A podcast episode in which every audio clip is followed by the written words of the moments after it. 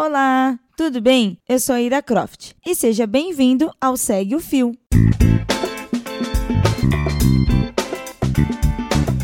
Este é o programa do Midcast, onde são materializados em podcast as populares threads do Twitter, em episódios de no máximo 8 minutos. Se você não sabe do que eu estou falando, thread é uma sequência de vários tweets abordando um tema específico, onde apenas 280 caracteres não seriam suficientes. Esse formato aqui será com uma pessoa narrando. Pode ser algum convidado, algum integrante do Midcast ou a própria pessoa criadora do fio. Vale lembrar que o conteúdo a ser reproduzido aqui será sempre com autorização prévia do autor ou autora. Hoje vamos conferir a thread do Tanto, o arroba Tanto Tupiaçu. Ela foi publicada no dia 26 de 6 de 2019 e conta duas histórias em que a filha dele, Maria, é uma protagonista sinistra, capaz de arrepiar até quem não tem medo do sobrenatural. Vem comigo e segue o fio.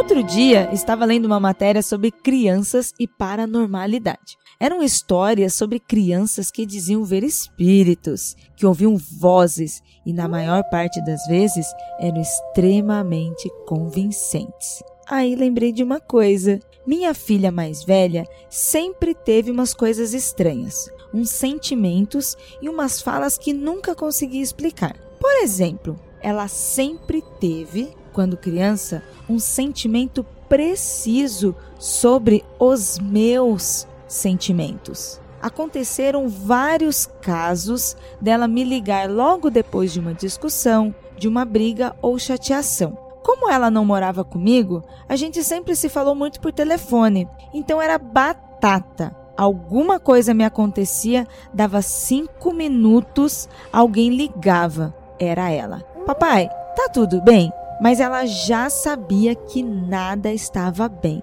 Ela sempre sabia. E até nem parece tão assustador. Mas aí a coisa começou a complicar. Antes de Maria nascer, minha esposa perdeu um bebê. Ela estava grávida, estava tudo indo muito bem, e aí fomos viajar. Não contamos nada para ninguém. Era segredo, ao menos até voltarmos. Mas na volta já não havia mais bebê. A gravidez simplesmente desandou. Sei lá, não sei explicar. Quando fomos ao hospital, fomos só eu, ela e a minha sogra.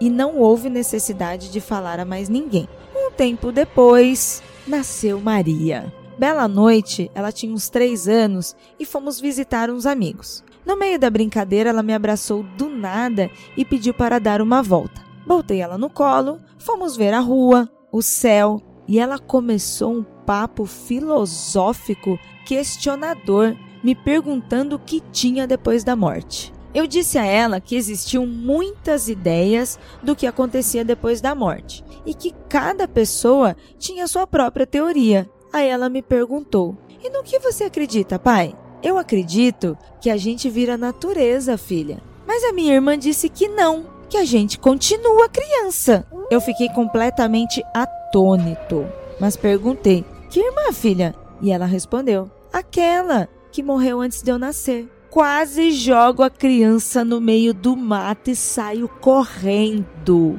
Um medo desgraçado de ver aquela criancinha falando aqui, mas me limitei a benzer e seguir o nosso papo. Filha, mas quem te falou isso? Ela, a minha irmã. Ela sempre vem me ver, respondeu Maria. Obviamente, fizemos uma grande investigação para saber quem tinha contado aquilo para Maria. E mais estranho, todo mundo jurava que não tinha falado. As poucas pessoas que sabiam disseram que jamais teriam contado aquela conversa para a criança. Muito menos inventariam a história da visita. Depois desse caso, seguiram acontecendo pequenas coisas pequenos medos, sem explicação, pequenas sensações, até que a pior história aconteceu.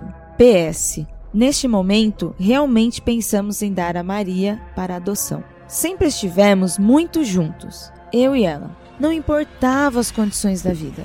Da mesma forma, meus pais e meus irmãos sempre tiveram uma convivência muito forte com ela. Um dia, Maria estava com meus pais e minha irmã, voltando de algum lugar, acho que da UFPA, a Universidade Federal do Pará.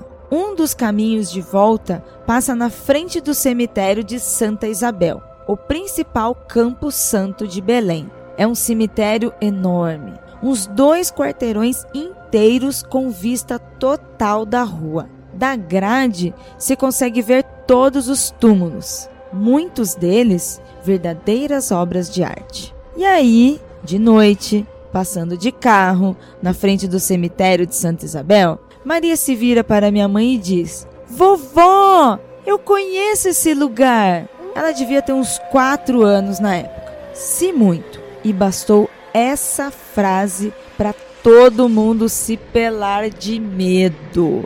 É, minha filha. E conhece como? questionou minha mãe. Me trouxeram aqui, vovó. Não, Maria. Ninguém trouxe você aqui. Você é muito nova para ter vindo aqui. Trouxeram sim, vovó. Me trouxeram para cá numa caixinha depois que eu caí do carro. Minha mãe conta que foi a maior gritaria no carro. Meu pai quase bateu do mini infarto que teve. Minha mãe deu um grito e minha irmã se benzeu. Maria, que história é essa? Quem te falou isso? Perguntou minha irmã.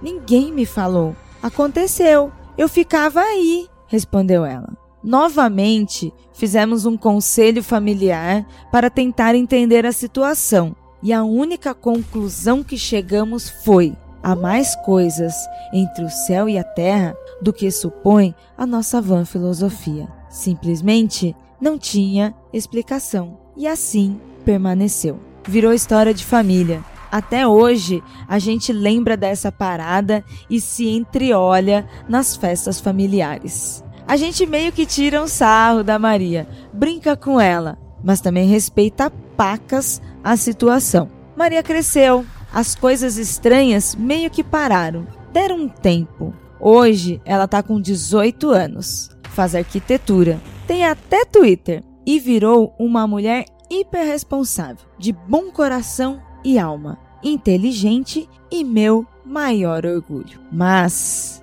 vez ou outra, no meio da noite, ela ainda vem bater no meu quarto e me pergunta: Que foi, papai? Que foi o que, Maria? Você estava batendo na porta do meu quarto. Não estava, não. Tava sim. Até me chamou. Não, filha. Juro, eu nem te chamei. Aí ela me olha com aquela cara de cumplicidade, mistura de medo e entendimento e se limita a dizer: Égua!